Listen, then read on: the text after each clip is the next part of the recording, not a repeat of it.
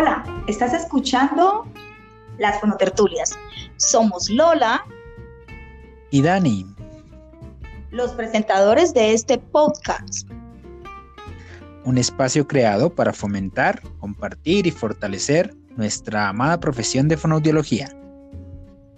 Bienvenidos.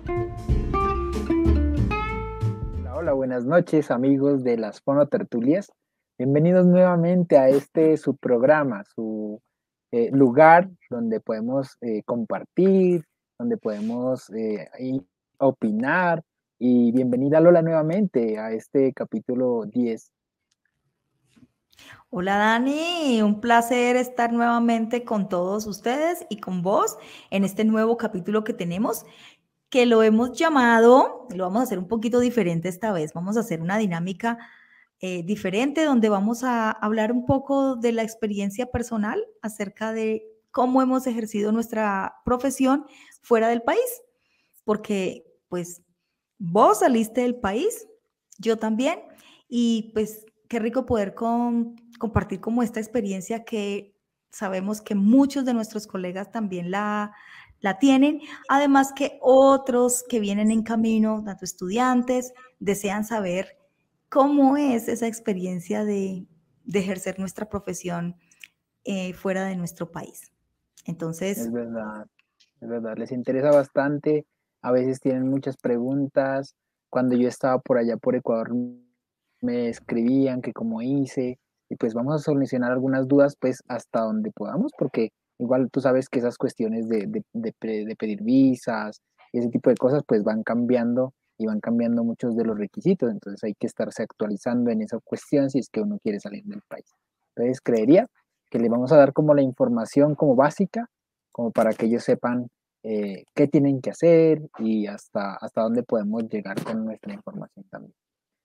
Así es, Dani, y pues de acuerdo a nuestra experiencia, que es lo que podemos compartir, ¿no es cierto? Porque cada caso es particular, como tú mismo lo dices, y de acuerdo pues al país donde emigremos es la experiencia y los requerimientos.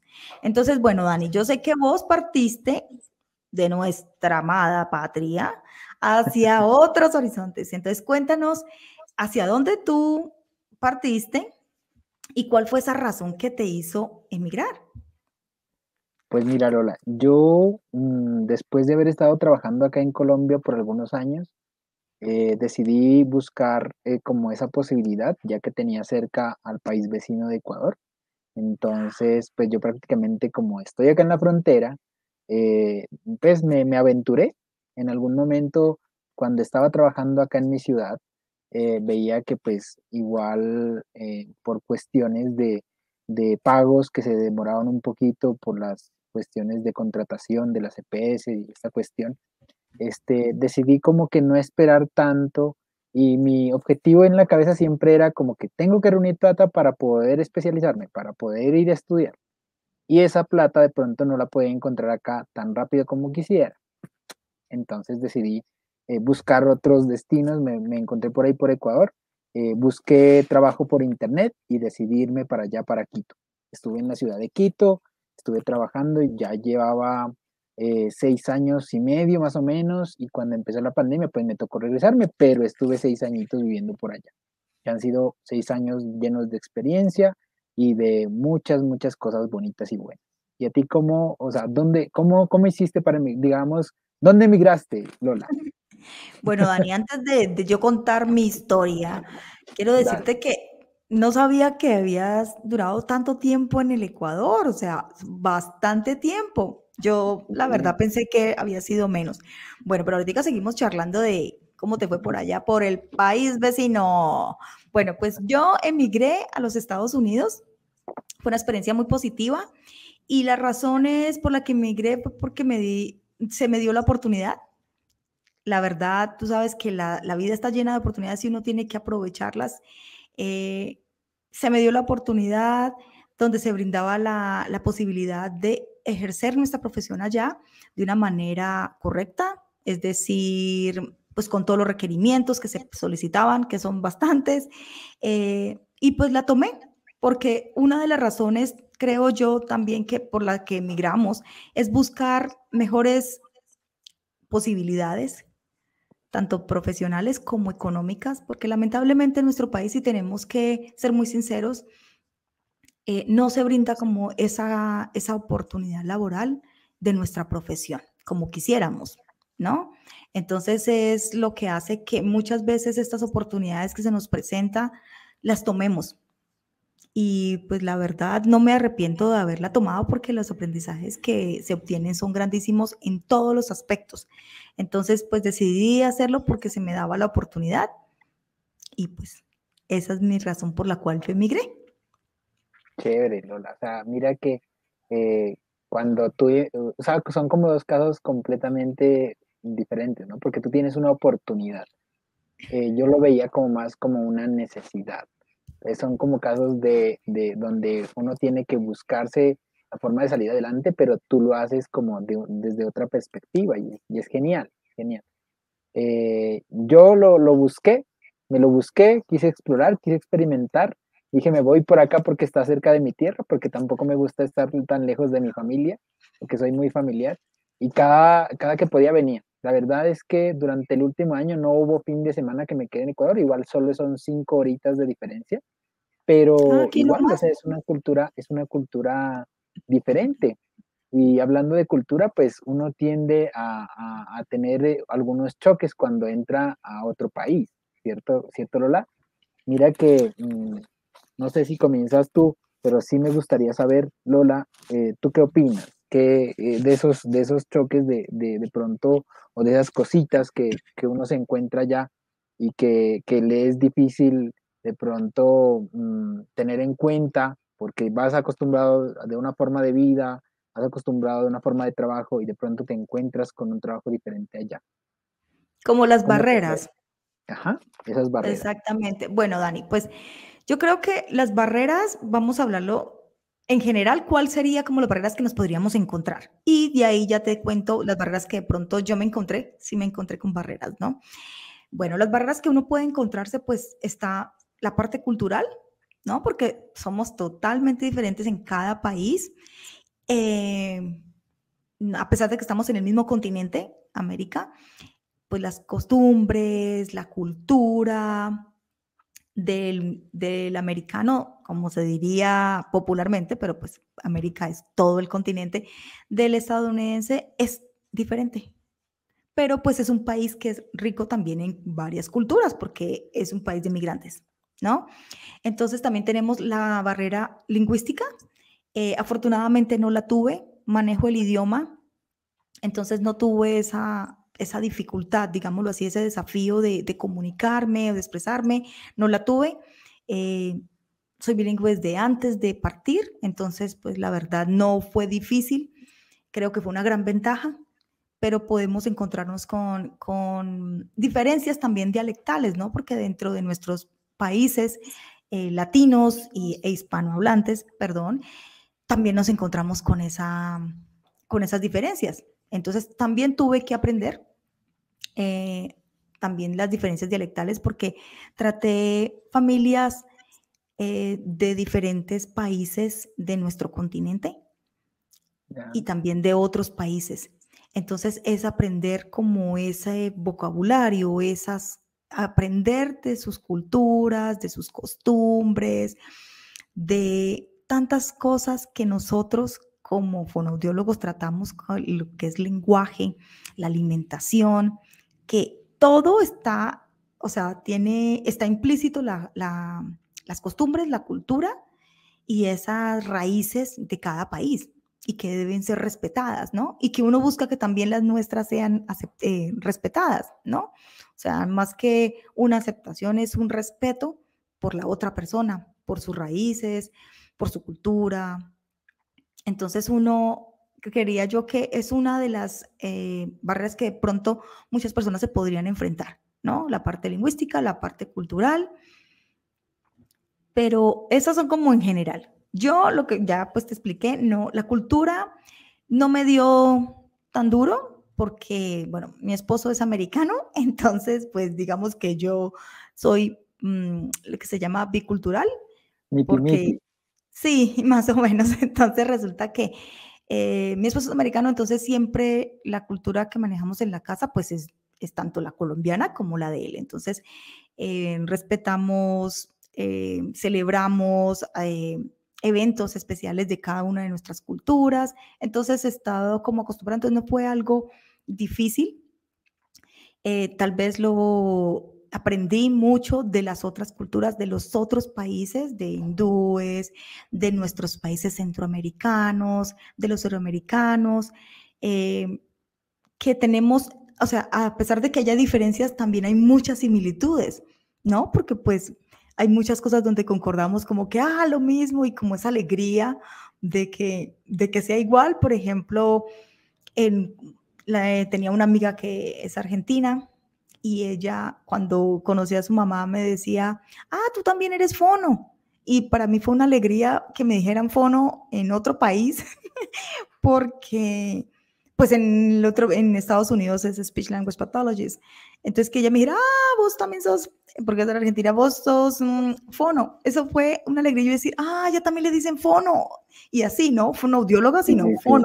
Entonces eso te alegra el corazón y como que te acerca a tu patria y, y, es algo muy, muy bonito a pesar de que ella no fuera colombiana, pero me era muy lindo en ver esto y el, el, como la unión, ¿no? Entre nosotros cuando estamos fuera y nos encontramos con otra persona que así no sea de nuestro país, pero que hable nuestro idioma o que tenga muchas mm, similitudes en, en cultura, realmente es algo muy bonito es muy bonito y creo que más que barrera es como eh, derrotar eso y, acercarnos como a lo positivo, ¿no? Entonces, eso es lo que yo creía, o sea, y esa es mi experiencia.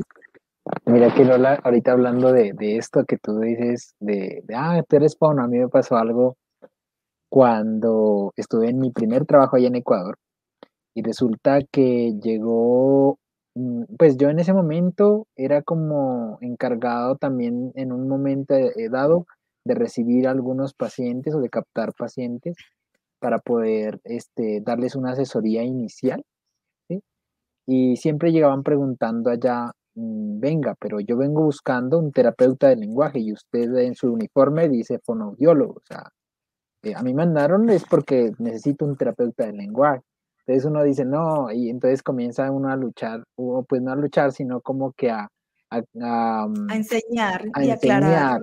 Y aclarar que, que, que, pues, el trabajo básicamente eh, se tiene que hacer de la misma forma, que el, lo que único que cambia son los nombres. Exactamente. a pesar de, de que, pues, hay, obviamente, en esa época, recuerdo que la terapia del lenguaje en Ecuador eran cuatro años, que yo había estudiado cinco años en Colombia porque nuestra carrera era profesional, allá prácticamente eran tecnólogos en terapia, entonces, eh, sin embargo, también son muy bien preparados, o sea, uno tiene que explicar todo, todo ese tipo de cosas para poder, eh, digamos, mm, que el paciente confíe en uno, porque aparte también eh, que eres de otro país, que eres colombiano, entonces eh, muchas veces la gente también allá se prevenía un poco, ¿sí? Entonces eh, uno tiene que mostrar como, mostrarse como es, mostrarse como el profesional que es,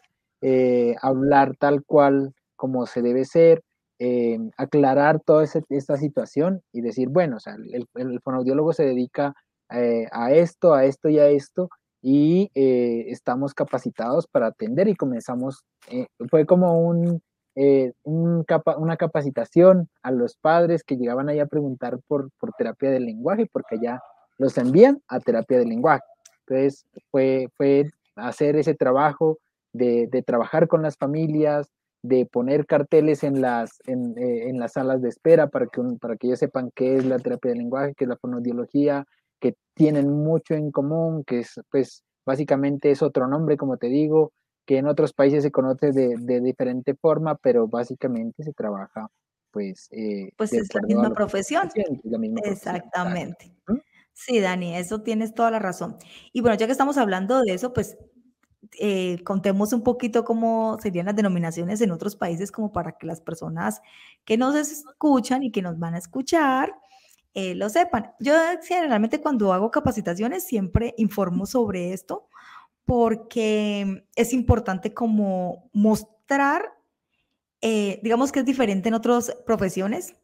También ocurre, por ejemplo, en fisioterapia. Entonces es bueno aclararlo porque a veces la persona piensa que es otra profesión, como tú lo dices, ¿no? Entonces es como, como enseñanza, ¿no? Y siempre pues nosotros pues estamos capacitados para eso, para dar educación.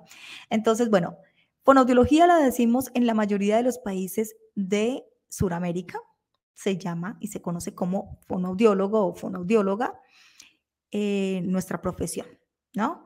En, en países como Ecuador y Centroamérica está terapeuta y también en Venezuela, terapeuta del lenguaje en eh, Centroamérica eh, también, algunos países dice...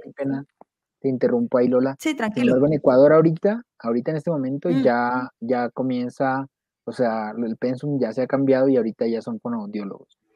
Eh, ah, ok. En un tiempo se graduaban como terapeutas del lenguaje.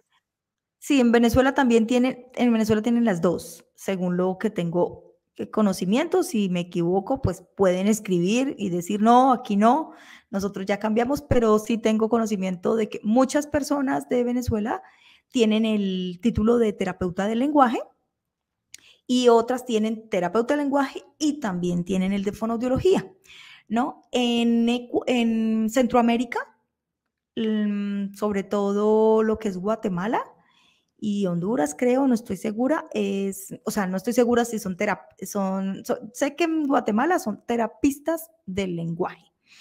Eh, también está logopeda, que es en España y también en Cuba.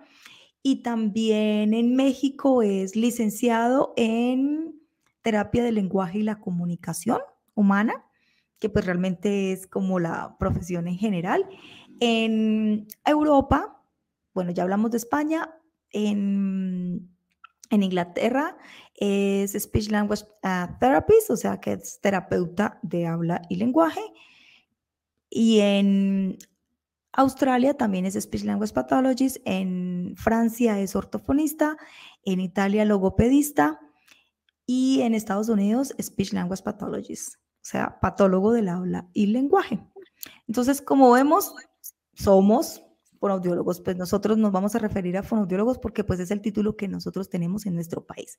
Pero es importante como hacer esa aclaración para que cuando se presenten en otro lado puedan hacer esa homologación de decir, bueno, en mi país se llama así, tan, tan, pero nuestros, o sea, nuestro, eh, bueno, se me va a salir la palabra scope of practice, o sea, lo que nosotros hacemos eh, va a ser, pues, las funciones que nosotros ejercemos, las, las aclaramos y pues vemos que tenemos todas esas áreas que también las tratamos.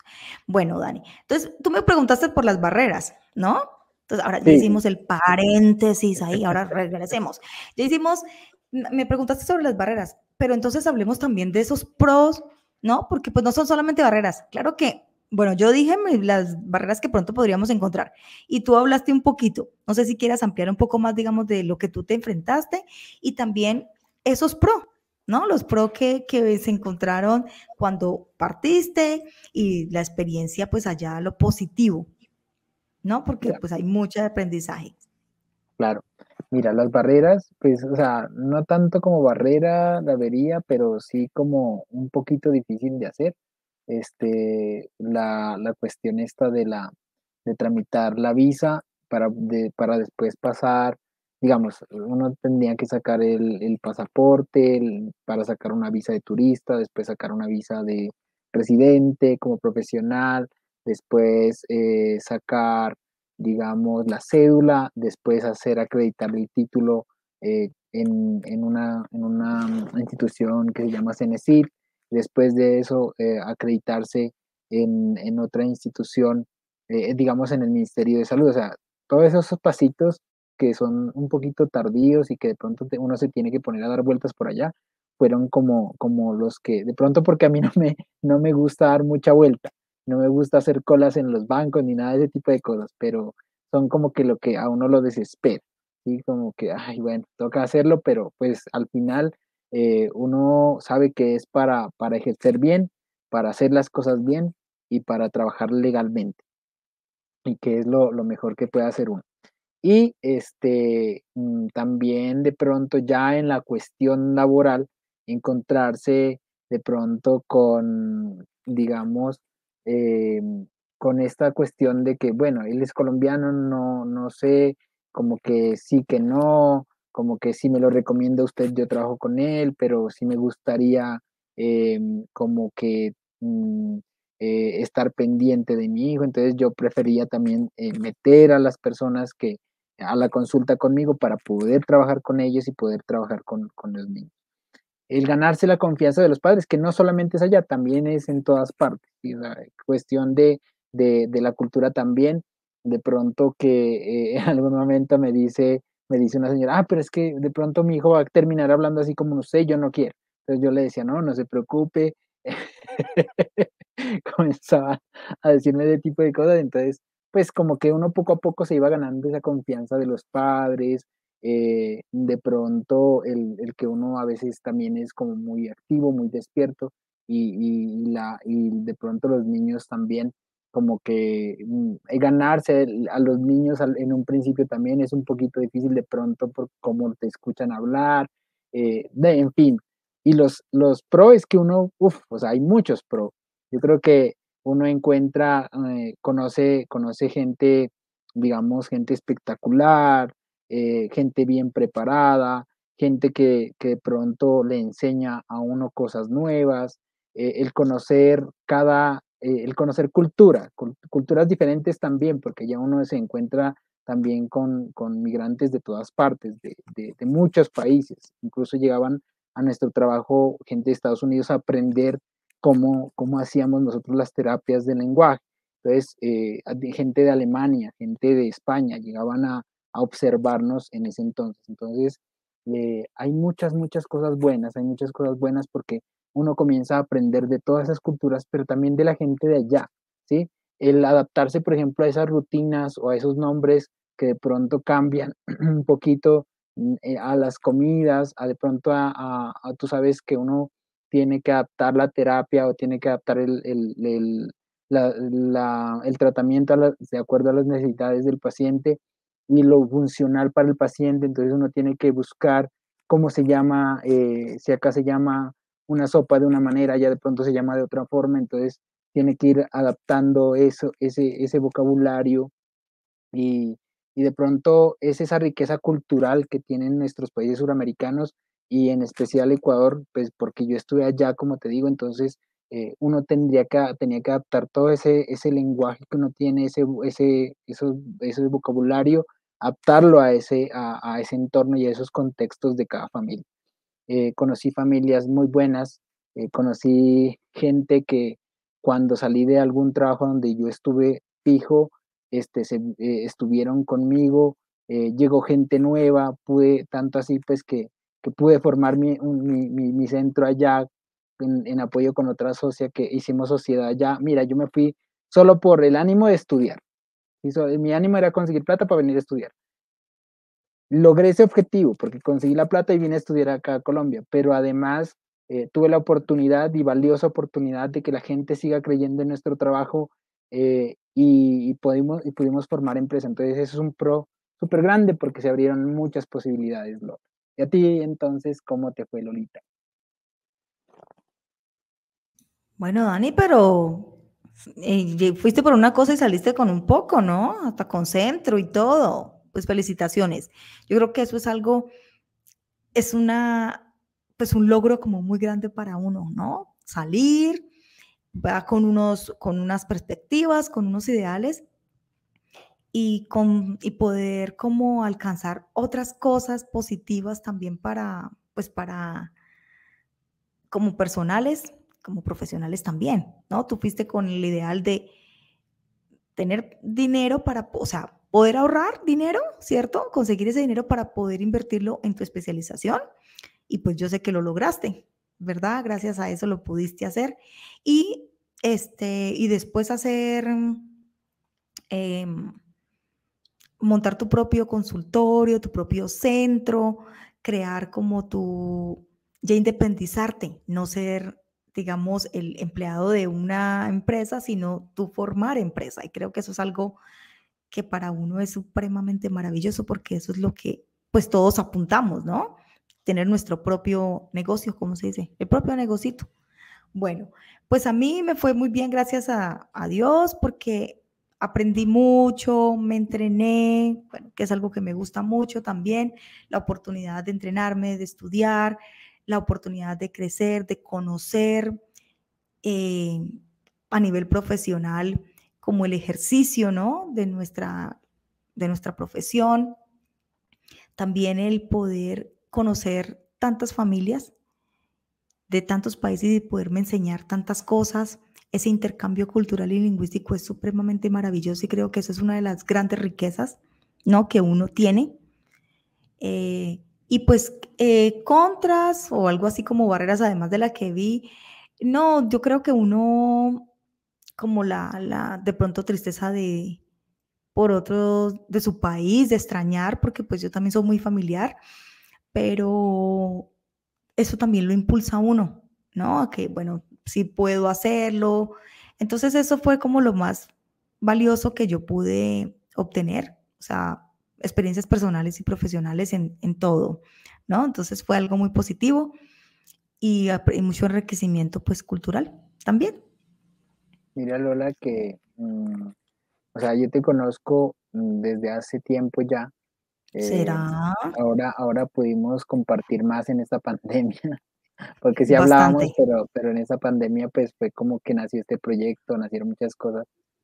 Y, y, y, Lola, pues, o sea, yo, yo considero que, que tú nos, nos has enseñado mucho a muchos de nosotros y, y, eso es lo que, lo que te hace a ti como persona, porque tú eres eh, eso, o sea, tú eres, tu esencia es enseñar sin, sin ninguna especie de compromiso, compromiso adicional de parte de la otra persona quien está aprendiendo de ti pues es agradecerte, Lola, eh, porque realmente, mm, o sea, tú vienes con, llena de, toda esa experiencia de otro país, llena de, esos aprendizajes, además que te encanta eh, leer artículos en inglés y todo eso, y pues realmente eh, es fascinante escucharte siempre.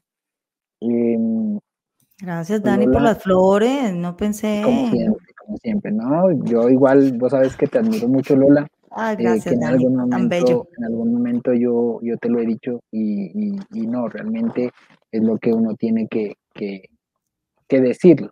¿sí? Yo, yo, a mí me gusta decir las cosas. Y cuando siento algo, pues las digo. No me quedo con nada, no me, quedo, con, nada. Porque uno tiene que, uno tiene que, que dar lo que, lo que está dispuesto también a recibir. Y, yo de ti he recibido mucho aprendizaje, Lola y seguramente vas a, a, seguir compartiendo tus aprendizajes. Claro que sí. Ya me comprometiste, me comprometiste ya. Bueno, está bien, Dani, está bien. está bien. Aquí estamos compartiendo mucho con nuestros oyentes. Claro.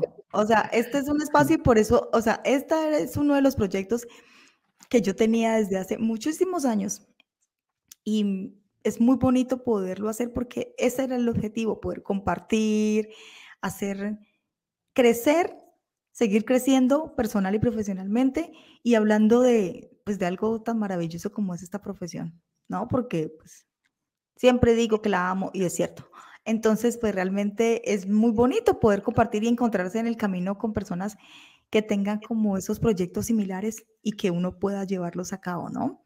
Bueno, entonces ya nos pusimos sentimentales otra vez. entonces... Yo te iba a algo que, que de pronto no se nos escape. A ver. ¿qué, qué, requisitos tú, o, sea, qué tenías que cumplir para poder ir a Estados Unidos? ¿O cómo ah, bueno. Sí, bueno, hablemos, hablemos ahora de los requisitos, porque tú hablaste un poquito como las barreras, como la parte del trabajo de, ¿cómo se llama eso? Como lo de la visa y todo eso. ¿Listo? Entonces, bueno, realmente yo mm, te cuento, ¿qué requisitos muchos. para irme para Estados Unidos me pidieron varias cosas. Bueno, una de las cosas que me pedían, bueno, todo el proceso de visado, todo eso, mm, te lo, la empresa te, que, donde tuve la oportunidad de trabajar colabora en cuanto a los permisos y todo, pero pues también está el trabajo que uno debe realizar. Entonces, cumplir con, digamos, con mayores créditos académicos, pues porque en Estados Unidos se requiere tener un máster o sea, el, el magister, mm, o sea, la profesión de nosotros, los cinco años que nosotros hacemos como fonoaudiólogos, eh, sobre todo en Colombia, es catalogado como un bachelor, que sería como un bachillerato, algo así, solamente de fonoaudiología. Entonces ellos requieren que tú tengas, es, eh, para ellos un bachelor es menos tiempo, ¿me entiendes? Pero por créditos, eh, ellos tienen que después continuar y hacer dos años más para hacer una maestría, ¿ya? Para poder ejercer en diferentes áreas. Entonces, realmente en Estados Unidos todo es requisito, requisito, mucho estudio, mucha documentación y pues uno tiene que, si uno se apuntó pues a esto, por decirlo así, si tomó esta oportunidad, pues hacerlo. Entonces hice mi, mi especialización y dado todos los créditos más otros estudios, eh, se hace un análisis a, se envía toda esa documentación desde la universidad, son muchos papeles que piden y todos esos documentos pues tienen que tener sus traducciones oficiales y se tiene que enviar a una oficina que se llama la Office of the Professions, que es la oficina de profesionales que revisa, como decir, tu caso, entonces abre tu expediente, revisa que todos los documentos y todos los requerimientos que ellos solicitan para ejercer de acuerdo al estado donde tú vas a trabajar, ¿no? Porque eso cambia, dado que, o sea, nosotros, nuestro país está dividido por departamentos, eh, porque es un estado eh, democrático. En Estados Unidos es un estado que se llama estado federal, entonces los, eh, los departamentos que nosotros conocemos se llaman estados allá. Entonces cada estado es autónomo y puede solicitar diferentes requerimientos. Entonces, por ejemplo, si yo tengo mi licencia en New York, entonces si en New York eh, piden cinco, un ejemplo, de pronto en otro estado como Texas, de pronto me pide los mismos más otra cosita. ¿No? Entonces, todo eso que van pidiendo, uno tiene que enviarlo. Entonces, una vez llega a, las, a la Office of the Profession, ellos revisan y dicen, ¿sabes qué? Vas bien, pero te falta tal cosa. Por ejemplo, gracias a Dios a mí no me faltó papeles, todo lo envié y realmente me salió muy rápido. O sea, comparación, digamos, de pronto otros colegas con los que estábamos realizando el proceso, este, me salió primero, nos salió primero algunos y a otros se demoró un poquito. Y después tienes que presentar un examen. Claro que eso se puede hacer desde aquí también. Antes, eh, un examen en inglés es como decir lo que actualmente, en nuestro tiempo se llamaba ECAES, actualmente se llama las pruebas saber que son de profesionales, o sea, de la profesión. Entonces, es decir, que tú presentas, es decir, todo lo de tu profesión, ¿cierto? Te hacen un examen de tu profesión. Eso es requisito no solamente para el extranjero, sino para todo el mundo, hasta para ellos mismos, tienen que presentar ese examen. Y a diferencia de aquí en Colombia, digamos que nosotros lo presentamos, pero no pasa nada si no lo, si no lo pasas. Un ejemplo, ¿no? O sea, pues si no se pasa, digamos. Allá en Estados Unidos lo tienes que pasar. Si no lo pasas, no puedes ejercer tu profesión. Entonces, había que presentar el examen, hay un puntaje mínimo para poder, que dicen, sí, con este pasas. Entonces, y en algunos estados exigen un poquito más. O sea, digamos un mínimo, exigen ellos otro puntaje. Entonces uno tiene que estar pendiente de eso. O sea, eso es algo que es común, todos los estados lo van a pedir.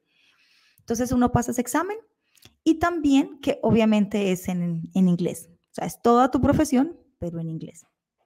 Eh, piden esos exámenes, todos los requisitos, muchas prácticas. Afortunadamente, pues en la universidad eh, yo tuve muchas prácticas y en el pensión que yo tenía antes de que, de que cambiara, hacía prácticas desde tercer semestre. Entonces yo estaba, por decirlo así, tenía más prácticas que otros, de pronto otros colegas que también habían estudiado en la misma universidad. Entonces, digamos que en ese punto yo creo que es algo que, que favoreció porque ellos miran mucho eso, que tengas muchas horas de práctica, que sean supervisadas obviamente, como pues es en toda universidad.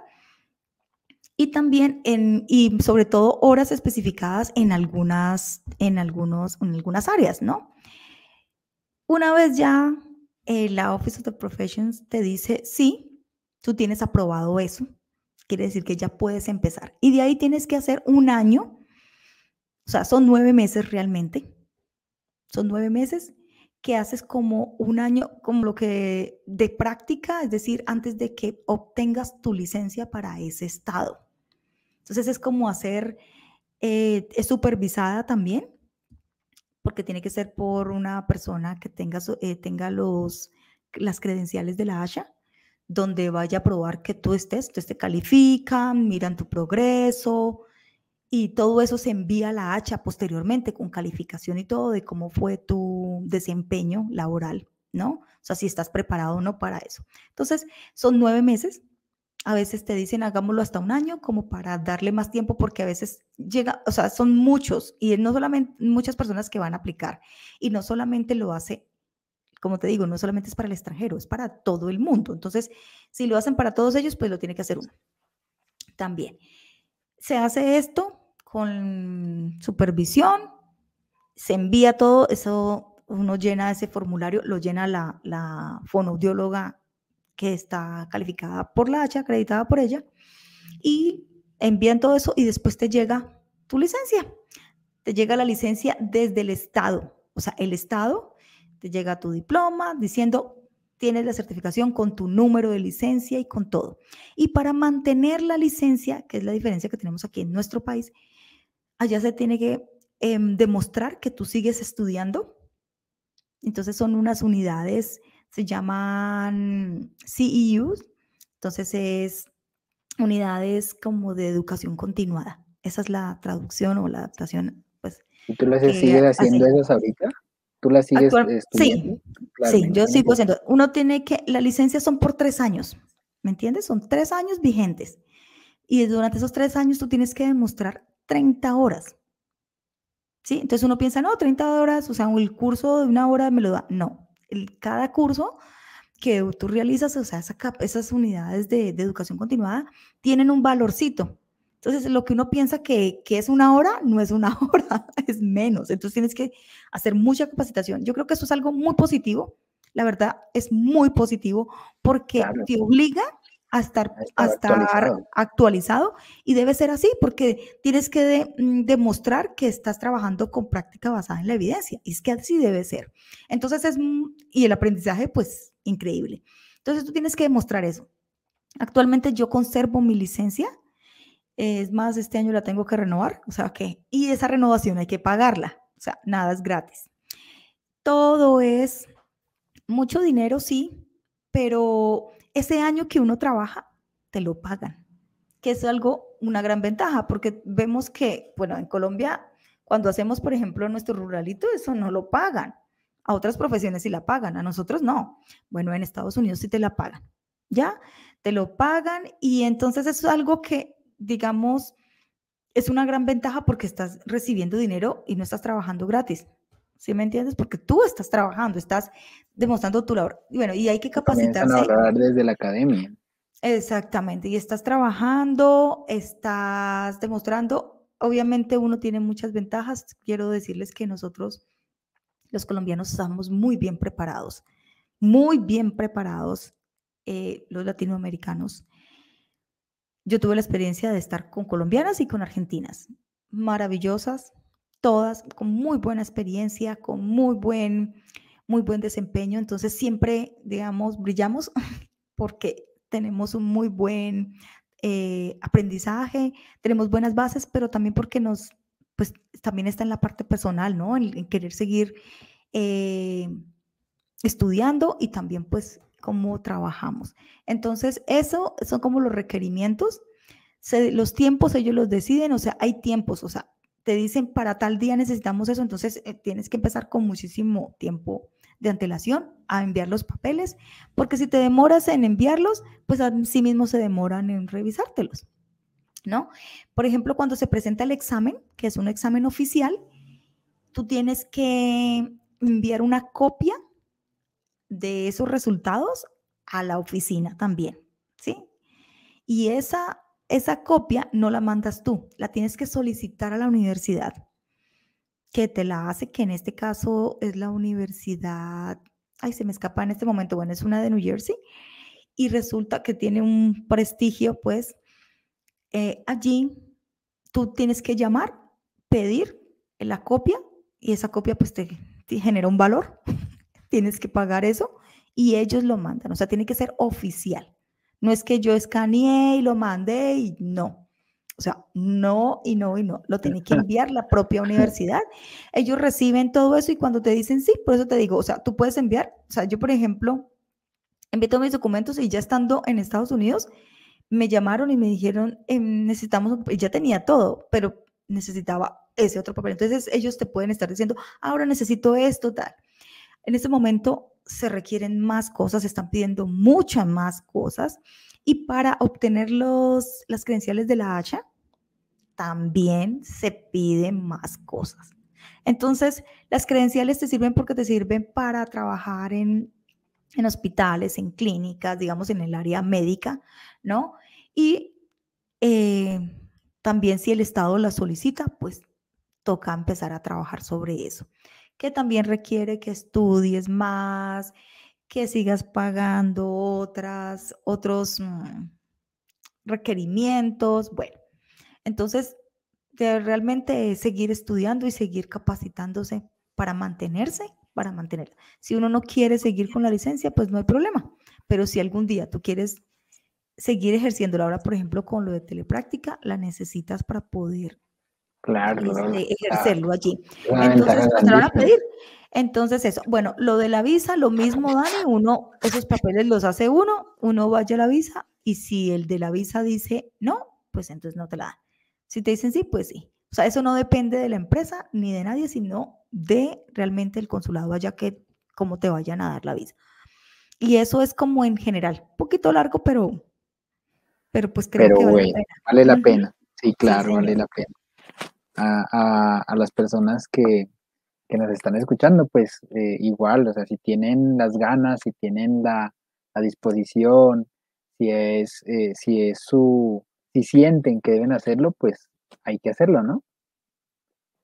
Así es, Dani. O sea, uno si quiere luchar por algo que quiere, pues nada es fácil. O sea, tiene sus, su trabajo y creo que pues después viene la recompensa y si uno desea ejercer en otro país, uno tiene que adaptarse a los requerimientos que le piden en otro país, así como nosotros, nuestro país, cuando viene otro profesional, también le va a exigir. Entonces es simplemente cumplir pues con lo que demanda cada país, ¿no? Bueno, Dani, ¿y, y vos qué, qué, papeles te tocó hacer o, o cómo fue tu proceso?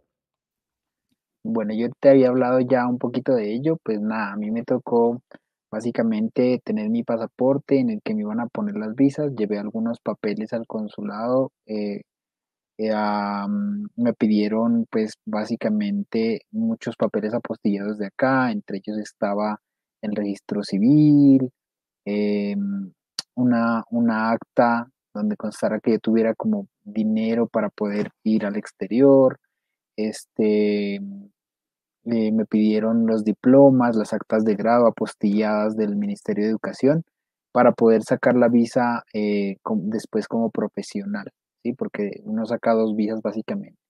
Ya cuando uno tenía eso y también una inscripción que le piden allá, como les decía, al, en, como decir, en el Ministerio de Educación de allá, que se llama CENESIT.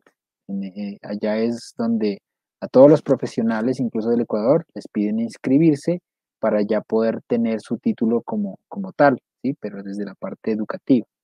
Ya cuando va uno a ejercer, en esa época me tocó inscribirme en el Ministerio de Educación y hace unos eh, más o menos cuatro años, tres años, tuve que hacer otro registro en, en un, en, eh, algo así como el Retus acá, acá en Colombia, pero allá se llama ACES, entonces donde ahí los, las personas eh, o, o, los pacientes que quieren ah, saber de ti, meten tu, código, tu número de cédula o tu número de pasaporte y ahí tú apareces eh, cómo estás ejerciendo y pues si estás haciéndolo de forma legal.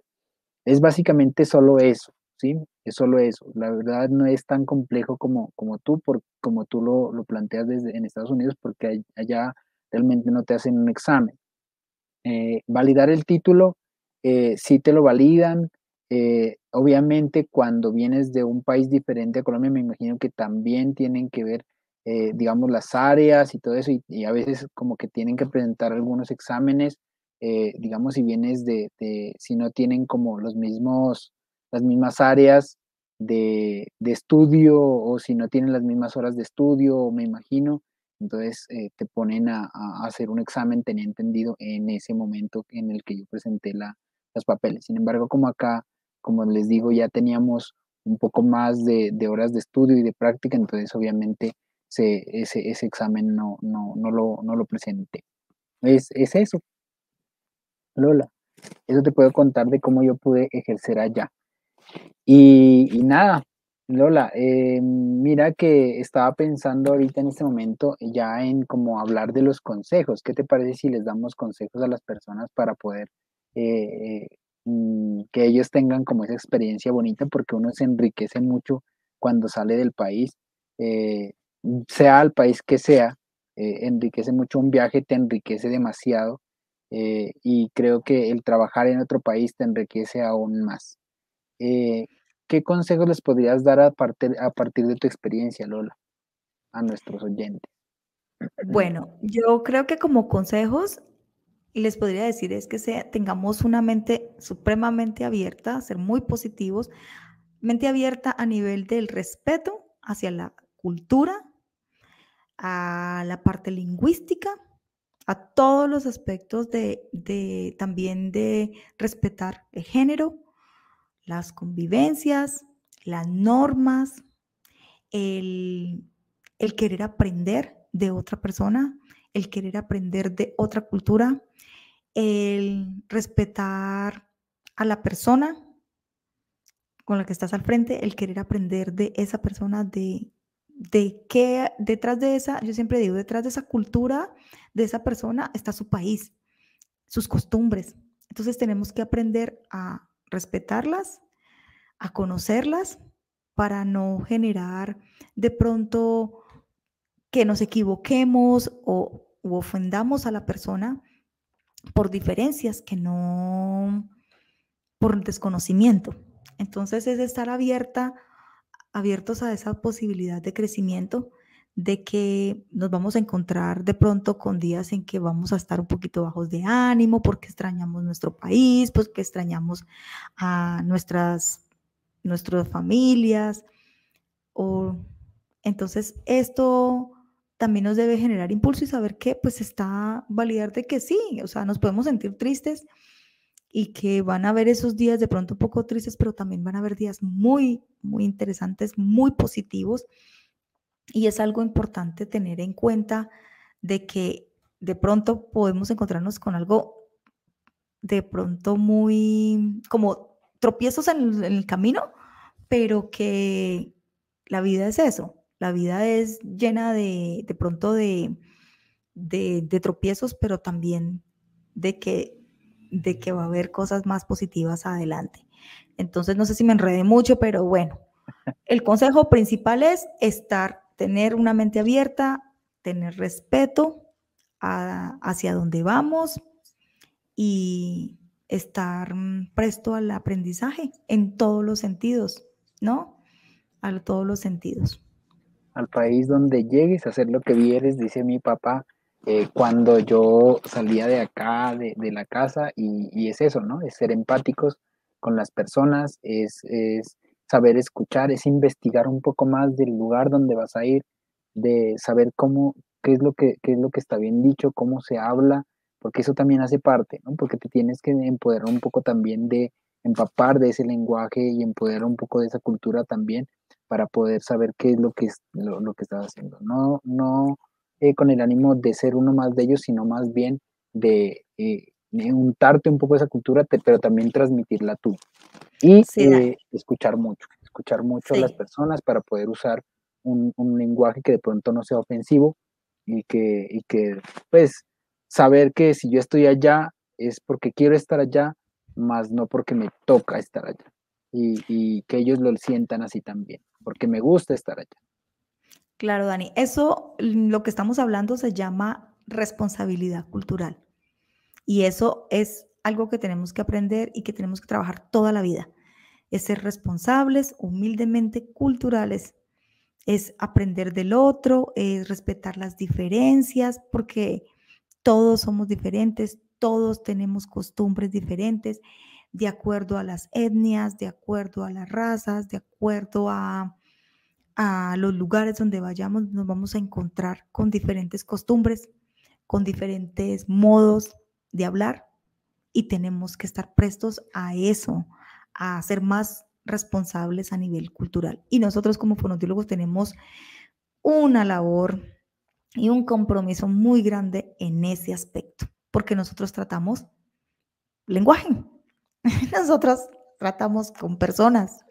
Entonces nosotros, exacto. Y eso es todo, eso es responsabilidad cultural. Que hay un movimiento grandísimo en este momento sobre eso, entonces es importante que empecemos a investigar sobre eso. ¿Qué es responsabilidad cultural? Un tema también fascinante. Entonces, pues eso es realmente, creo que los consejos que podríamos dar nosotros desde nuestra experiencia, eh, de lo que nosotros hemos vivido. Es un poquito corto lo que compartimos, al parecer, pero queríamos recopilar como, como lo que algunas personas nos habían pedido. Bueno, ¿y ustedes qué han salido? ¿Cómo es? Porque sabemos que muchas personas quieren hacerlo. Y si quieren hacerlo, háganlo. Anímense. Anímense, a salir. Es una experiencia enriquecedora totalmente. Sí, es salir de nuestra zona de confort y aprender de otras culturas y de otras personas. Y qué maravilloso que es eso. Bueno, Dani, entonces ahora sí, nos despedimos. Fue un rato muy agradable y se nos pasó volando. Aunque el reloj parece que no. El reloj dice que, que, que, hablamos bastante, pero realmente fue agradable y fue muy delicioso poder compartir todas estas, este rato y estas experiencias que tuvimos de manera un poquito condensada. Así es, Lola. Muchísimas gracias a todas las personas que nos están viendo, que nos están escuchando. No se olviden de seguirnos en arroba ponotertulias, en arroba lolabrito y en arroba, en arroba danifonobrain. Escúchenos en nuestros, en nuestros podcasts en Apple, en podcast, en Spotify y en Anchor. Bueno, una, una feliz jornada para todos. Adiós, Dani. Chao, chao.